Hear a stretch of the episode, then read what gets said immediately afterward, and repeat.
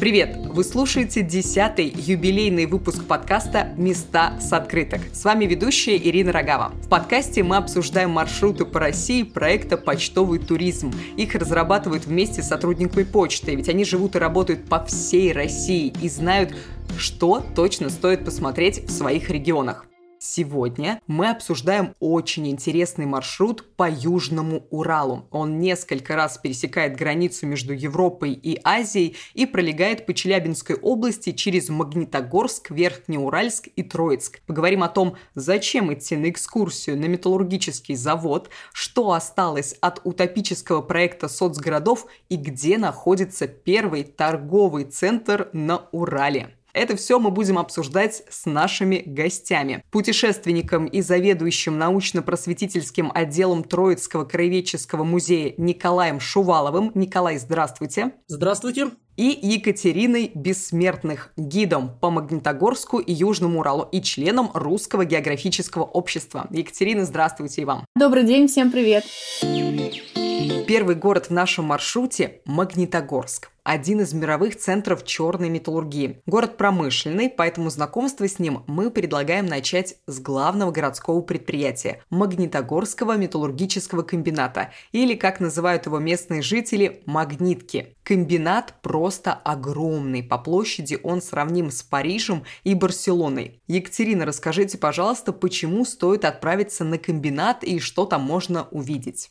На самом деле э, Магнитогорский металлургический комбинат является одним из флагманов черной металлургии в России, это так. И прямо сейчас у нас, э, как я говорю, под горой, под нашей магнитной, ее видно, если вы приедете в город, э, дышит дракон, да, то есть завод живет, работает, и многие туристы из центральной России приезжают, и мы выходим на смотровую площадку, они с таким восторгом говорят, вот где работают люди в стране, понятно теперь. На самом деле деле, да, это все живет, работает, и поэтому, к счастью, город, конечно, благополучен. Э, достаточно устойчив в экономическом развитии. У нас э, в последнее время, конечно, очень развиваются парки, скверы, и сейчас прекрасное строится притяжение, огромный, интереснейший парк, такой очень новый, очень знаковый вообще для области, для нашей. Можно будет тоже приехать познакомиться, там множество интересных э, арт-объектов будет и так далее. А вообще, на самом деле, если мы говорим именно про Магнитогорск как город, он образовался в 1929 году, и, конечно, все началось со строительства завода. Поэтому всю жизнь, э, как бы вот, знаете, такое противостояние между заводом и городом, да, что вот это, город это цех, спальный цех при заводе, как мы иногда смеемся, или все-таки самодостаточное предприятие, да, со своей культурой, со своей архитектурой, э, с инженерами прекрасными, которые здесь работали и работают сейчас, научный центр, который позволил, да, дать когда-то первую броню, когда пришел, пришел вызов в 41-м, ну и так дальше. То есть огромнейший, интереснейший центр, и я вот очень люблю рассказывать про архитектуру, про культуру, про музыку, то есть э, про все, что творится вокруг завода. А сам завод, действительно, мы сейчас можем увидеть э, наши изделия, да, везде. То есть весь автолист э, в стране делается здесь, ледокол четвертый спущен с нашим листом, то есть огромное количество наименований проката, это и холодный прокат, и горячие станы работают. Наш металл, на самом деле, конечно, везде, мы очень этим гордимся, и это заметно, в общем, в э, городе но при этом город очень светлый. Даже когда с Нижнего Тагила приезжают, тоже, казалось бы, вроде Урал и вроде бы вот э, промышленность, но так устроен город, что здесь правильно спланирована роза ветров относительно завода, да, вот это само расположение, э, где относительно горы, откуда, собственно, и брали, да, железную руду, э, ставить, как правильно выстроить завод и как потом поселить людей, над этим бились несколько лет, я бы сказала, да, наверное, первое десятилетие архитекторы разных наших э, научных институтов строительства. Этот город-эксперимент, как я его называю. И, в общем, скоро мы будем отмечать столетие. Так что добро пожаловать, приезжайте. Я на самом деле, вы вот сказали сейчас, немножко отвлекусь. Я вам завидую, когда вы сказали про розу ветров. Я сейчас нахожусь в Ульяновске. Здесь неправильно она расположена, здесь очень-очень сильно ветрено. Но вернемся к Магнитогорскому комбинату металлургическому. Я была недавно в Туле. Я не знаю, насколько вы в курсе. В Туле есть Тула Чермет. И это выглядит как огромный кракен. Это просто, наверное, вселенная Мэд Макса. Расскажите, пожалуйста, вот как туристы, которые приезжают Магнитогорск, как они видят этот металлургический комбинат, на что он похож, насколько он огромен, с чем его можно сравнить, и можно ли пойти туда на экскурсию. Вот то, что вы рассказываете про него, это очень интересно, действительно. Это можно от гидов узнать местных, или можно прийти посетить экскурсию на металлургическом комбинате? Туристы, приезжающие, конечно, да, могут увидеть комбинат, могут попасть на экскурсию по заранее согласованным, э, нужно чуть-чуть заранее, потому что это, конечно, город в городе, да, там своя безопасность, э, там, ну, есть соблюдение некоторых э, правил, там выдают полностью спецодежду всю, и действительно вы можете увидеть, как правило, показывают доменный цех, один из, то есть всего у нас 10 домен, 8 сейчас работают, вот на одну из э, можно будет попасть из этих цехов, посмотреть литейный двор, посмотреть, конечно, очень впечатляет сам размах, вообще сама конструкция доменных печей, не зря ей посвящают столько стихов, да, вот наши, по крайней мере, первостроители точно. А современные дети туда не допускаются, впечатлений у подростков сейчас толком нет даже у местных, потому что, конечно, прежде всего безопасность. Поэтому, если экскурсия с детьми, то старшие лучше 16 лет, когда вы точно попадете в цеха. Ну и, конечно, огромное количество листов э, горячей и холодной прокатки где вот этот лист, ну, там работают в основном э, роботы. Действительно, ну, очень много сейчас делается для экологии последние лет, ну, наверное, 15 уже. И фильтры стоят, и реку сейчас полностью изолировали. У нас река Урал, она разделяет левый берег, где стоит завод, где гора, и вся, все производство сосредоточено там, и правый берег, где живут и работают люди, да, в основном. Даже Магнитная гора, вот если вы заглянете, например, в Google, забьете Магнитная гора, вылезут очень много старых старых фотографий, где такой огромный котлован с голубой такой бирюзовой водой, какой-то химической, да, не настоящей. Сейчас такого нет. Э, ко мне тоже вот недавно приезжали гости, говорят, покажите нам вот это. Я говорю, друзья, не получится. То есть комбинат очень много предлагает усилий к тому, чтобы сделать все-таки экологию в городе ну, гораздо лучше, чище. Очень круто, на самом деле, что об экологии заботиться. Я как человек, в котором удивительным образом сочетается бесконечная любовь к природе и очень сильный интерес к индустриализации, меня заинтересовал на самом деле металлургический комбинат, и я бы очень хотела его посетить. Я знаю, что на почте можно купить и отправить близким красивые открытки с видом на комбинат а можно что-нибудь увезти из магнитки с собой на память? Магнитик или брелочек, или может быть что-то сделанное там? Конечно, да. Такие простые сувениры у нас есть, но я работаю над тем, чтобы все-таки сувениры были какие-то, знаете, более идентичные, потому что вот это, когда засилие китайских сувениров по всей стране с одинаковыми, ну, там, видами, да, ну, уже невозможно это все терпеть. Поэтому мы сейчас объединяем ремесленников, чтобы люди могли, э, ну, вот в Троицке я как раз знаю, что такие люди, уже такие сообщества созданы, и они успешно работают, по крайней мере, музей предлагает. У нас э, пока это скорее некоммерческие организации, которые занимаются в том числе сувенирной продукцией. Но если меня спросить, то я скажу, где их взять. Спасибо вам большое за рассказ. Действительно очень интересно. Можно посетить, посмотреть, как там все происходит, как все готовится, и увести магнитик с магнитки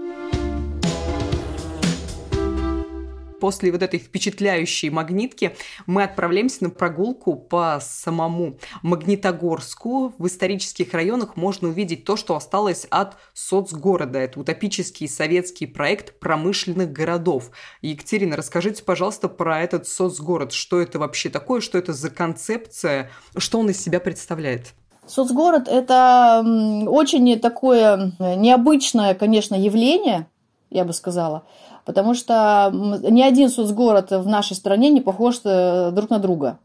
И идея-то какая была, да, что мы вот этот огромный вал э, заводов, которые стали тогда расти и подниматься, они э, дали возможность приезжать людям из деревень и селиться. И здесь меняется полностью уклад, да, то есть если мы раньше жили в состоянии э, деревенского уклада, да, когда семья, когда есть помощь там пожилых, разрастить ребятишек, да, то сейчас приходит другой вызов, и у меня даже есть заявление одной из, э, значит, из женщин, ну там несколько подписей, э, где написано, что мы, значит, жительницы Магнитогорска, просим взять нас э, работать на домные, чтобы мы не жили в Магнитогорске нахлебниками.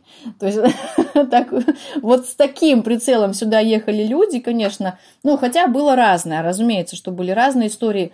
Э, но первые жители селились в палатках, в бараках. Кстати, бараки тоже очень интересное такое явление, которое тоже наблюдают и изучают э, иностранные специалисты, и наши вот архитекторы, историки архитектуры. Но, тем не менее, все-таки хотелось, конечно, жить в более-менее нормальных домах, хотя бы каменных, с какими-то минимальными удобствами. И э, действительно, наш соцгород, он э, любопытен. Екатерина, а можете объяснить нашим слушателям, как эти здания выглядят? Что это такое? Опишите, пожалуйста, чтобы человек послушал такой, а, все, да, я представил.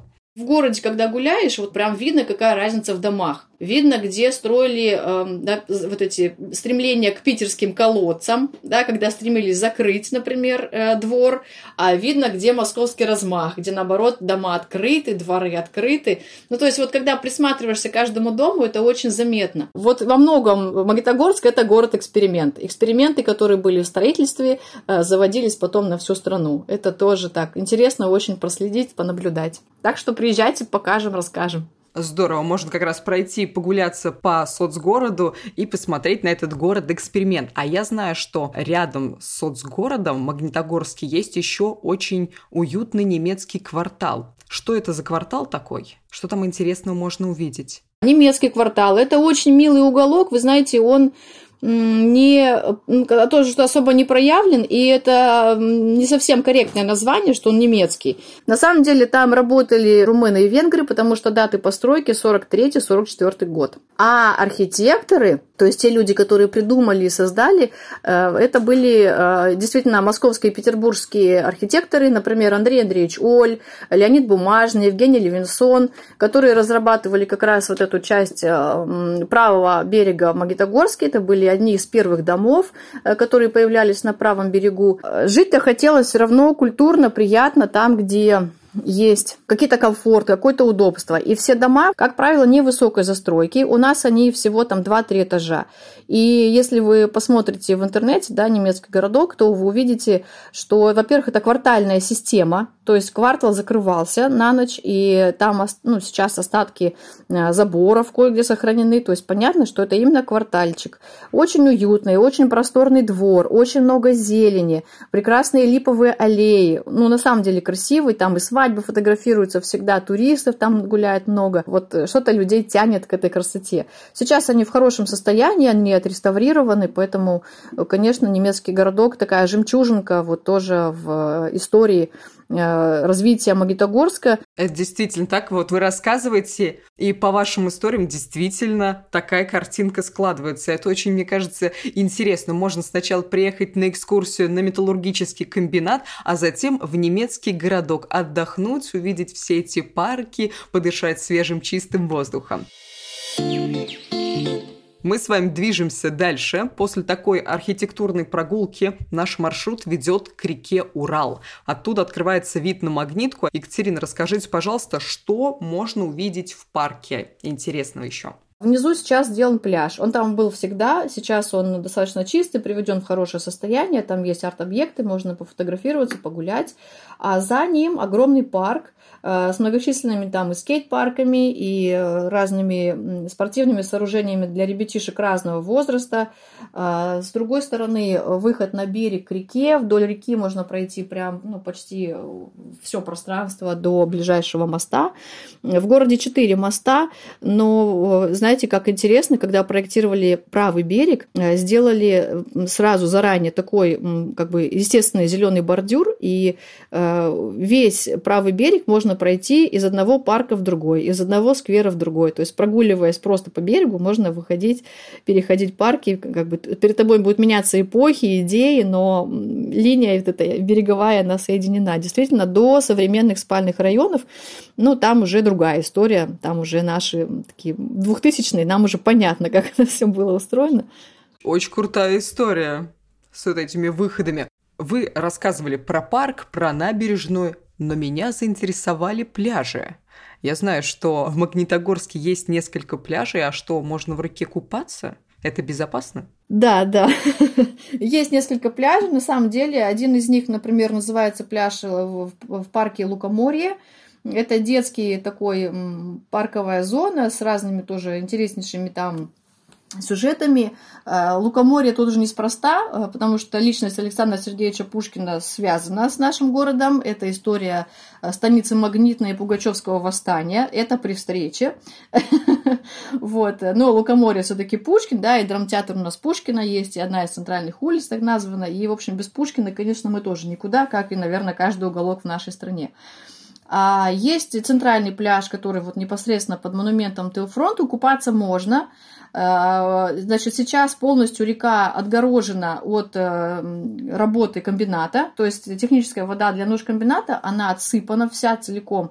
Это работы, которые занимали э, ну, несколько лет, и вот года два-три, наверное, как э, сейчас река на самом деле безопасна, и больше того, там запустили рыб, и рыбаки у нас ходят и ловят рыбок. То есть, ну, правда, красиво, очень душевно. Наш подкаст рассказывает про туристические маршруты, но мы этим выпуском, мне кажется, разбиваем просто стереотипы. Стереотип, что Магнитогорск и Урал это промышленная столица, а теперь, оказывается, там можно и гулять, и свежим воздухом дышать, и, в принципе, очень приятно там находиться. Мы с вами движемся дальше. Но, Николай, я на самом деле очень сильно переживаю, что вы молчите. Вам есть что-то добавить про Магнитогорск? Да, Николай заслушался, да. Регион у нас промышленный, много фабрик, заводов и прочее. Но вот пускают не везде. И вот много говорят о промышленном туризме, что надо показать, как наши предприятия работают, функционируют. Вот сразу хочу сказать, далеко не все открывают двери, а вот так, как говорится, запросто пускают и показывают непосредственно всю изнанку изнутри. Вот за это ММК большое спасибо вот э, от меня, от туристов, что вот а, как раз-таки вот эти стереотипы, что вот вроде вот Магнитогорск, это вот э, промышленное, что-то грязное, серое, вот как было сказано, какие-то зеленые лужи, благодаря экскурсиям, вот благодаря туризму, вот эти стереотипы, я очень рад, что как раз-таки ломаются. Я бы сказала о том, что действительно есть общепринятые какие-то представления, и если вы будете смотреть издалека, там, забивать, да, в поисковик, что посмотреть в Магнитогорске, выйдут типичные, стереотипные памятники и монументы, но, например, здесь есть необычный очень памятник, называется он «Солнечные часы», который скрывает на самом деле древнейшую историю, которая связана с Аркаимом и со страной городов. Она не очевидна, она не бросается в глаза – но мне как исследователю и как э, человеку, который работал на раскопках археологических с Геннадием Борисовичем Здановичем, с Татьяной Сергеевной Малютиной, это основоположники, э, собственно, заповедника Аркаим, да, которому принадлежит сейчас э, Челябинскому министерству культуры. Вот такая отсылочка из магнитки в Аркаим. У нас здесь, на территории России, найдены потрясающие места, это типа как Шагирский идол, да, под Екатеринбургом, или вот у нас здесь страна городов. Я приглашаю вас, и, конечно, обязательно ходите на экскурсию, берите экскурсоводов, потому что без экскурсий будет ну, ничего не понятно. А, приезжайте с ребятишками, для них, я думаю, это будет тоже огромным открытием находки таких э, древних историй, древних мест. Спасибо большое за это примечание. На самом деле очень интересно. Мы движемся дальше по нашему маршруту и поговорим про местный Арбат, проспект Металлургов. Это широкий бульвар, на котором стоит много разных памятников. Екатерина, расскажите, пожалуйста, что это за памятники, кому они посвящены? Да, проспект Металлургов – это такая жемчужина архитектуры расцвета 53-58 год, когда застраивался так называемый Ленинский район. Это действительно шедевры. Да? Они очень похожи на, конечно, на некоторые города в России, ну, например, на Санкт-Петербург. То есть, конечно, это вроде бы типовые, но в Магнитогорске они, во-первых, в хорошей сохранности, а во-вторых, они представлены красивым ансамблем. Да? То есть вот здесь мы прям можем проследить, как архитекторы раскладывали по образцу Санкт-Петербурга, по образцу строительства там, ключевых проспектов, как это сочетается с, здесь с, с этим ландшафтом и с этими возможностями. Сейчас, если мы говорим про архитектуру, да, можно гулять из сквера в сквер, э, там стоят памятники советских времен, конечно, там, ну, например, памятник первым комсомольцам, это как раз молодые люди, которые приезжали, да, и отдавали вот все силы, всю энергию на строительство светлого будущего. Они умудрялись и песни петь, создавая, да, музыкальные разные наши поддерживая идеи, и комсомольцы-добровольцы, да, вспоминаются сразу же. И поэтому Магнитогорск это, конечно, город молодых.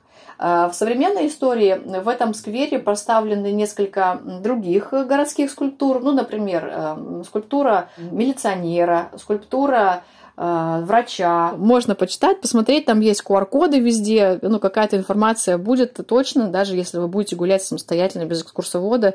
Э, сквер красивый, длина его чуть больше километра, а ширина проспекта порядка 150 метров. Между домами как раз расположен сквер, и это тоже не случайно, потому что э, первоначально там был один из притоков реки Урал. Урал питается многочисленными небольшими речками.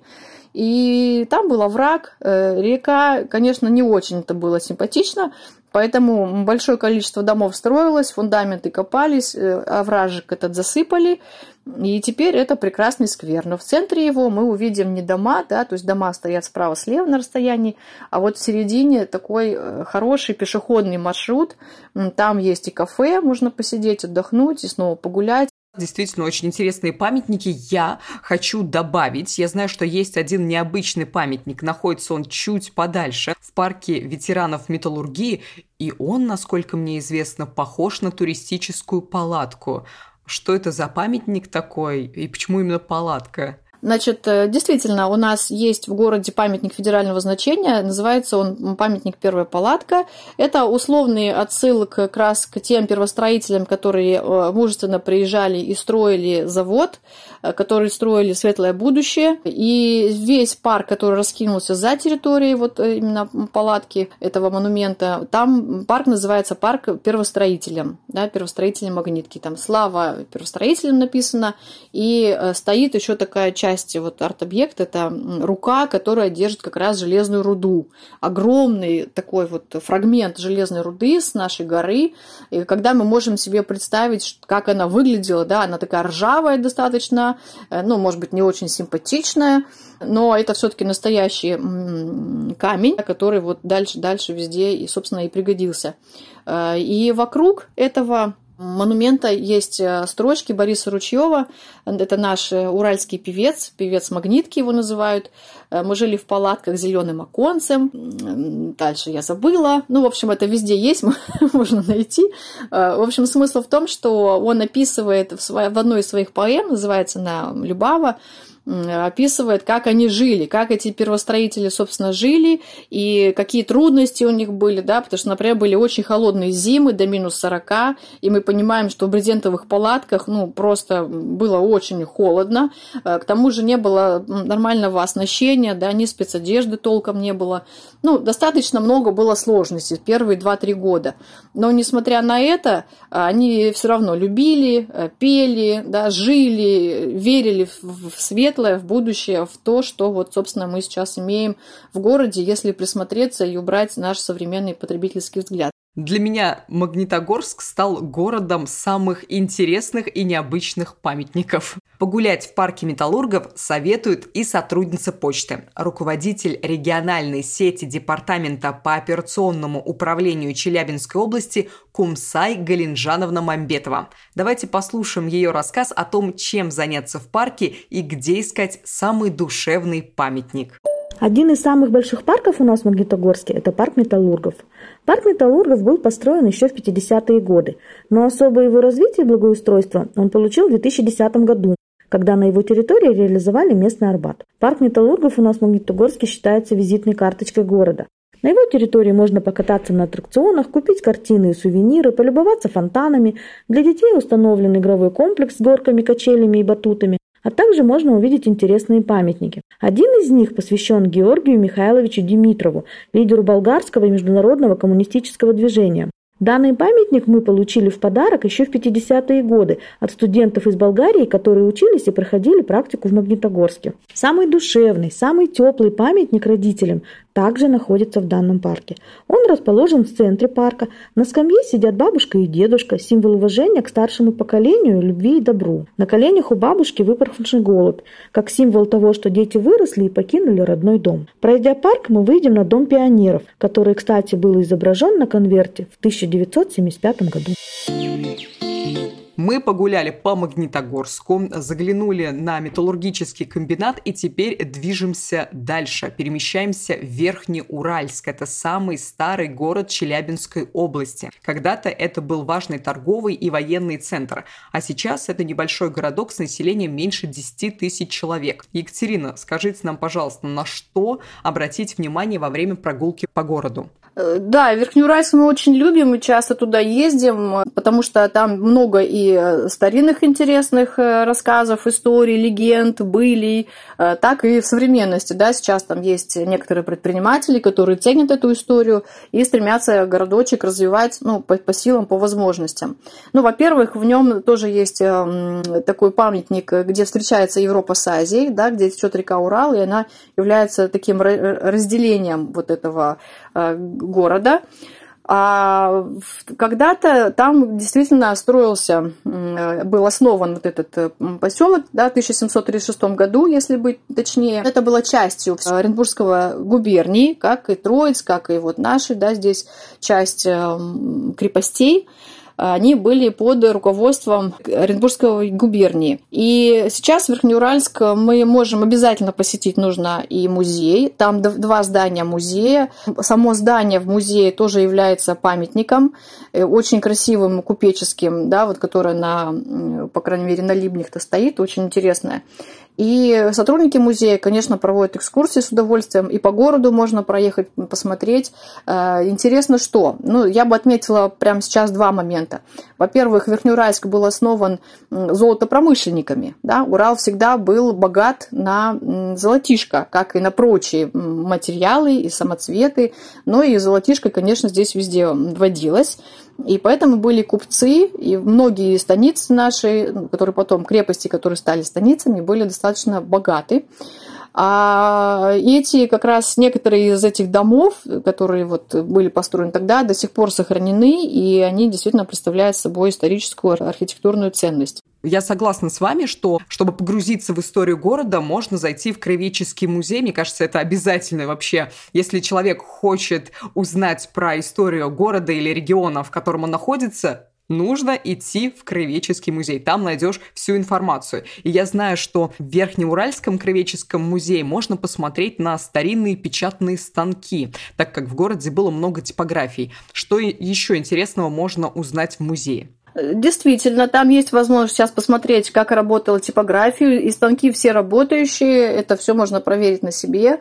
Это вот как раз, знаете, о том, как развивался этот э, городок ровно до того, как построили железную дорогу в Челябинске. То есть как только пустили э, железную дорогу чуть-чуть севернее, э, Верхнеуральск потерял свою значимость, хотя он был вот после Троицка вторым, да, мы все-таки находимся на достаточно большом расстоянии. Верхнеуральск, да, нужно ехать э, тоже в, лучше в сопровождении. Эм, и ну вот одним из таких, я считаю, жемчужиной, и пока плохо раскрытой в этом городке, да, является то, что там родился и жил Эрнст Неизвестный, его семья.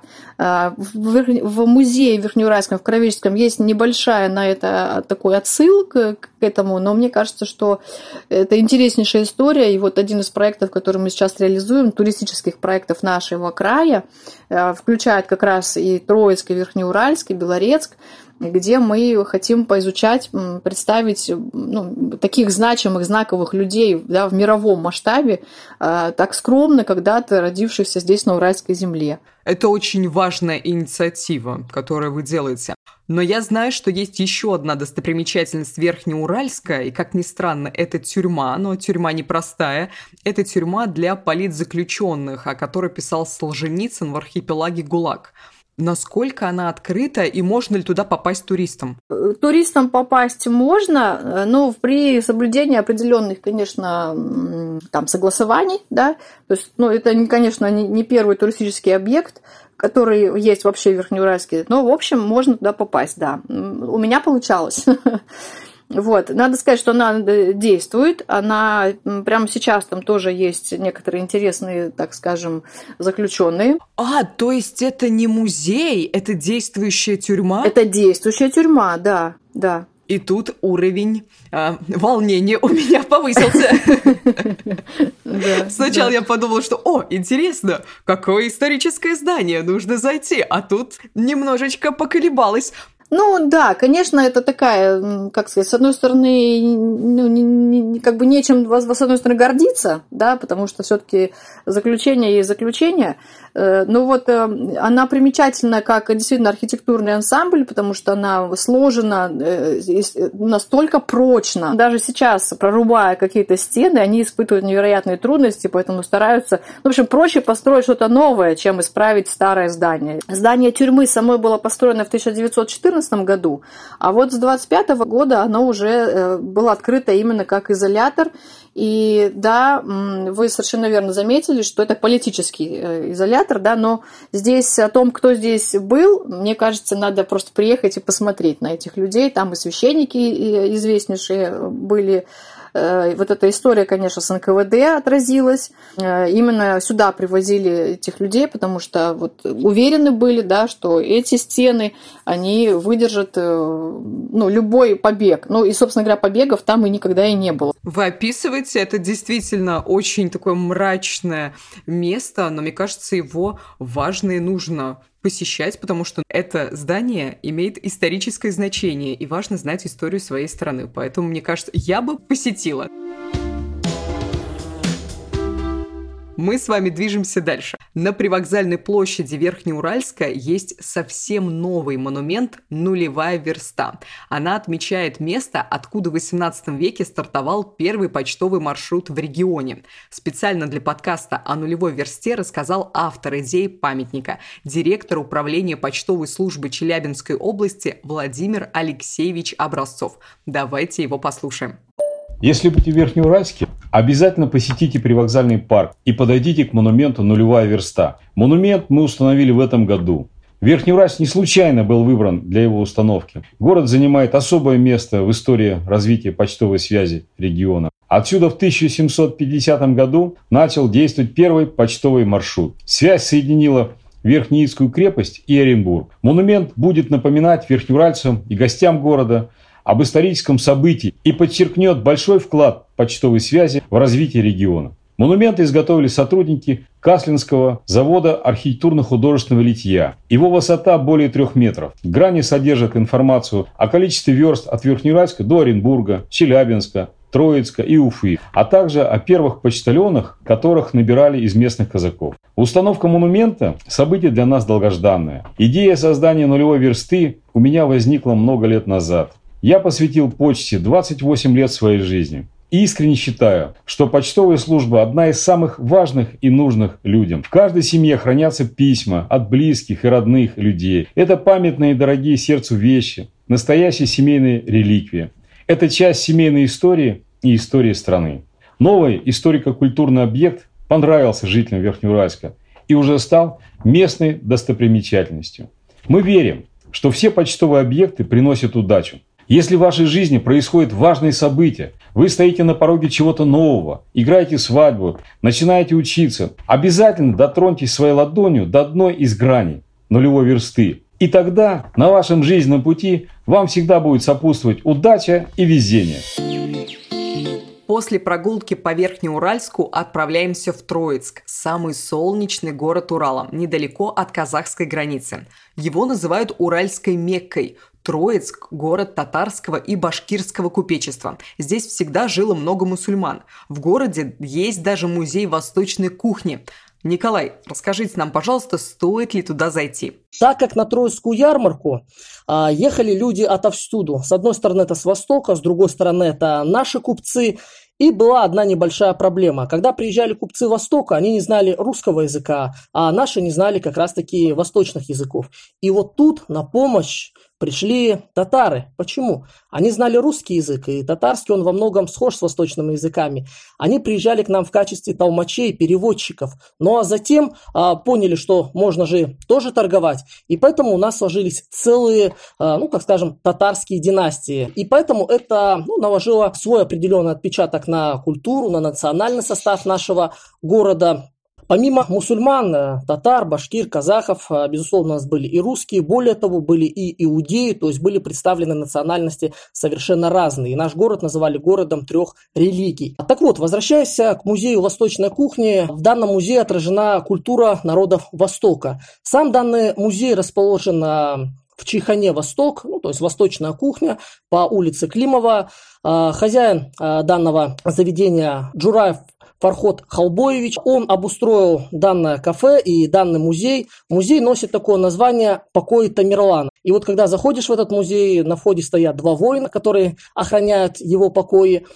И внутри представлены разные предметы восточной культуры. То есть это и э, традиционные восточные халаты с тюбетейками, музыкальные инструменты, э, посуда, разные интересные предметы. Люди, кто пришел в кафе, конечно же, могут туда зайти, посидеть, пофотографироваться, ну, с музыкальными инструментами, а, в тюбетейке.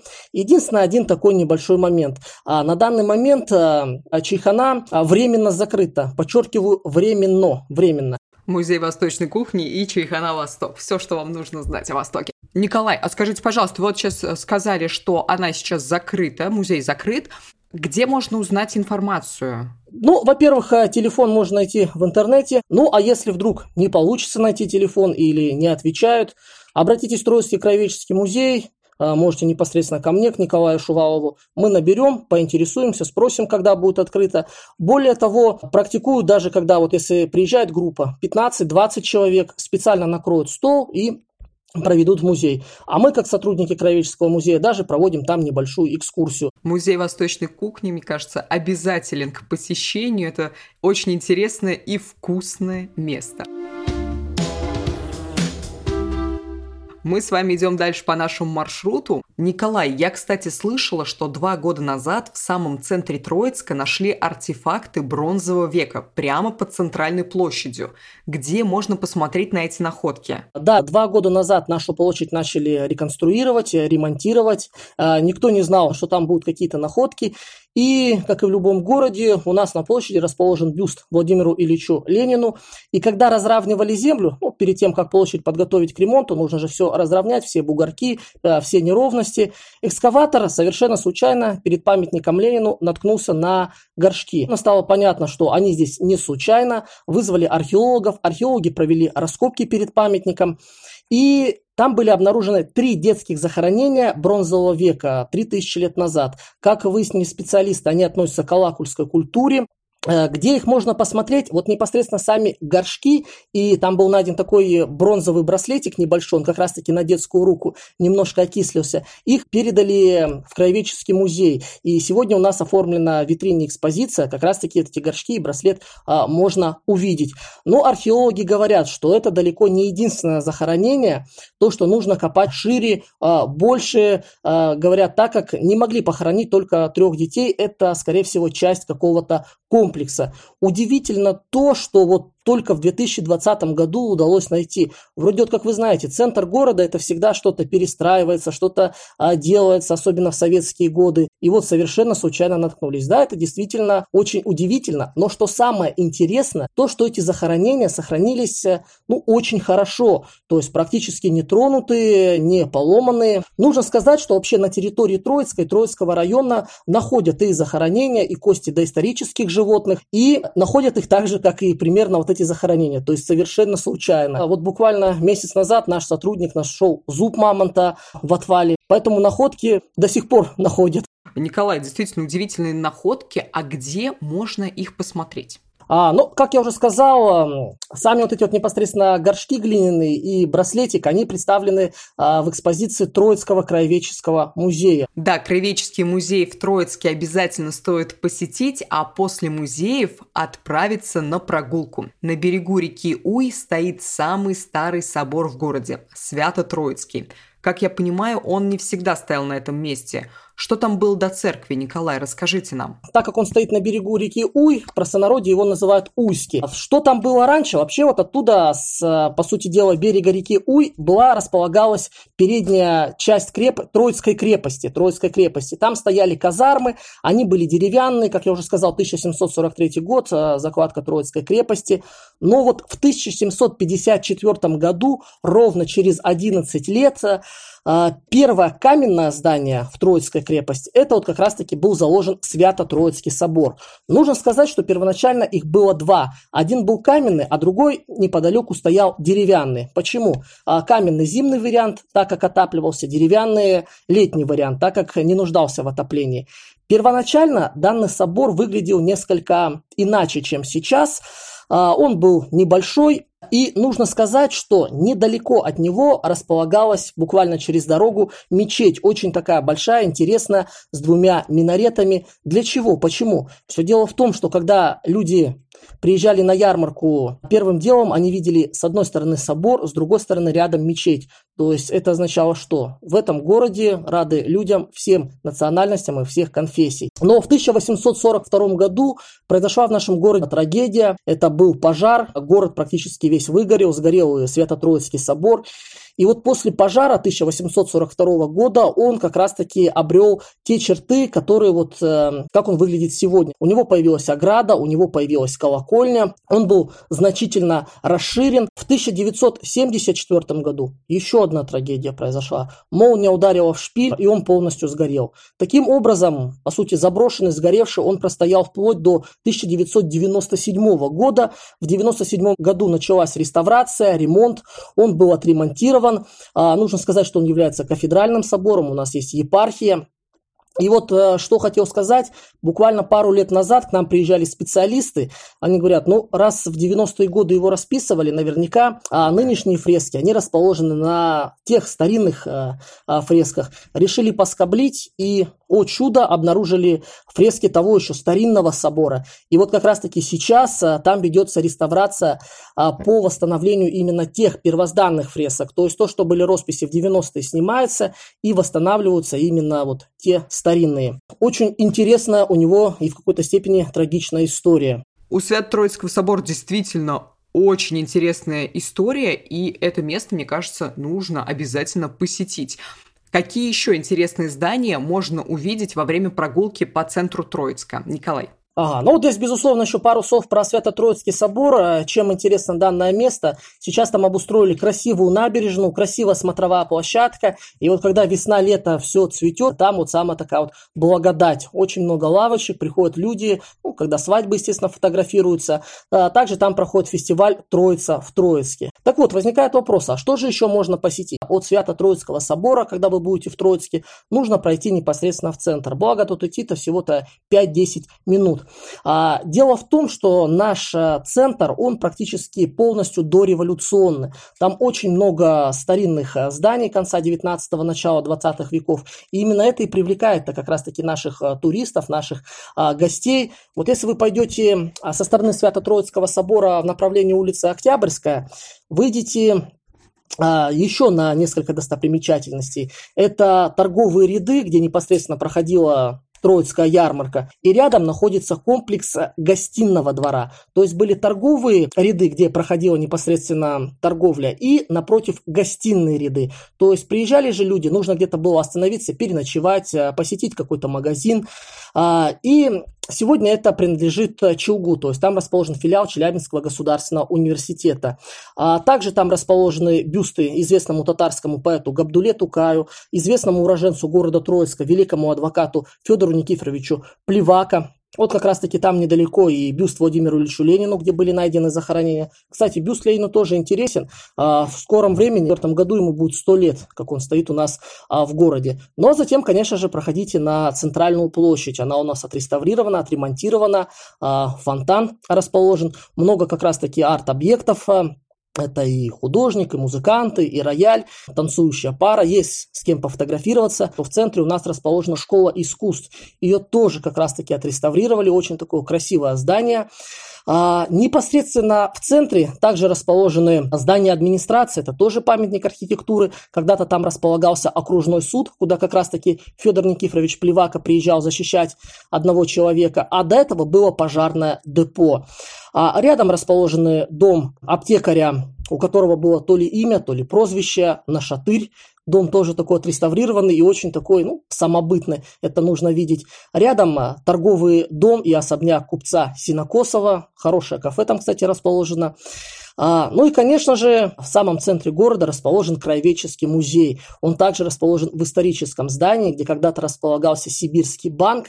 И со времен банка там кое-что сохранилось, то есть с конца 19-го, начала 20 века. Но вот что там сохранилось, это, конечно же, нужно сохранить интригу. Приезжайте в Троицк, пройдите по центру города, заходите в Троицкий краеведческий музей.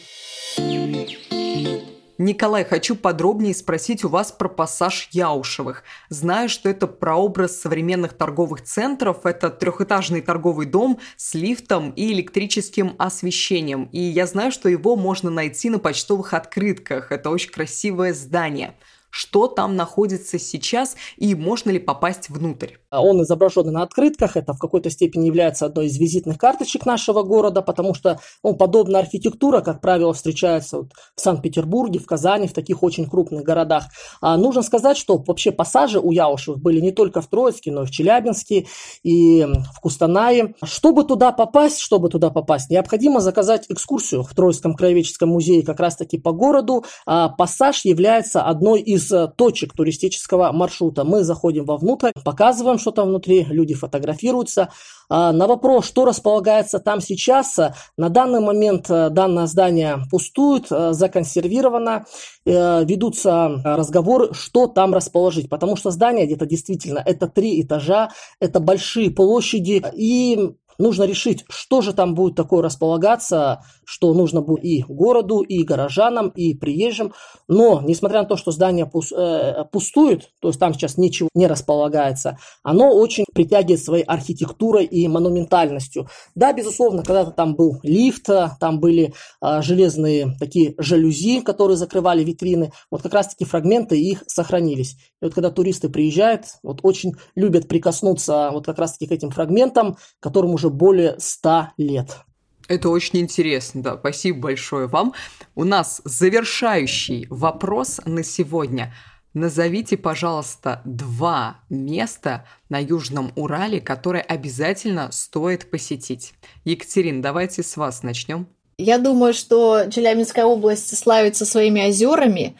Это природные памятники, где-то это природные заповедники, и нужно обязательно посетить озера. Ну, в частности, недалеко от Магнитогорска это озеро Банное, где огромное количество санаториев, курортных зон, горнолыжных центров. То есть такое местечко очень уютное, очень красивое, очень приветливое. А второе – это, наверное, пещеры э, Серпиевская, Игнатьевская, Каповая пещера.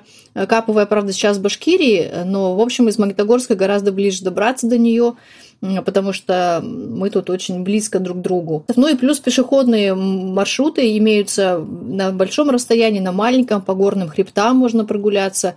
Э, так что приезжайте, все покажем, расскажем. Спасибо большое, Екатерина, за рекомендации. И, Николай, ваши два места. Вопрос, с одной стороны, сложный. Я имею в виду, что, что именно два места. Хотелось бы, конечно, назвать больше. А, но, как я любитель природы, это, конечно же, леса, горы. Поэтому всячески рекомендую и Миазу, Атауст. А, так как а, не буду говорить, что там ждет. В принципе, все знают, какие там красивые озера, какие там горы, леса. То есть это не описать. Ну и, конечно же, не забывайте и нашу историю, это прежде всего и архитектуру, и православные места. В этом плане я, может быть, немножко схитрю и хотел бы пригласить всех в Троицк, так как нам есть что показать в любое время года. И я бы очень хотел бы видеть туристов в нашем городе и показать, и рассказать, потому что вот бывают люди заказывают экскурсию на час, на два, говорят, надо же, а мы уже что, все прошли? Я говорю, ну вот, А посетить не все успели. Поэтому приезжайте к нам на выходные, на праздники. Мы вам все покажем, расскажем. Думаю, всем все понравится. Будем вас ждать. Екатерина Николай, спасибо большое, что поделились своими знаниями о таких разных городах Южного Урала. Наши слушатели тоже могут поучаствовать в подкасте. Для этого присылайте свои истории о путешествиях по России в наш чат-бот в Телеграме. Ссылка в описании. И подписывайтесь на подкаст «Места с открыток» на Apple подкасте, Яндекс Музыки и других популярных платформах. Так вы не пропустите новые эпизоды. А полные текстовые версии маршрутов ищите на сайте проекта «Почтовый туризм» почта travel.ru. А в следующем выпуске нас ждет маршрут по Самарской области. Не пропустите. До встречи!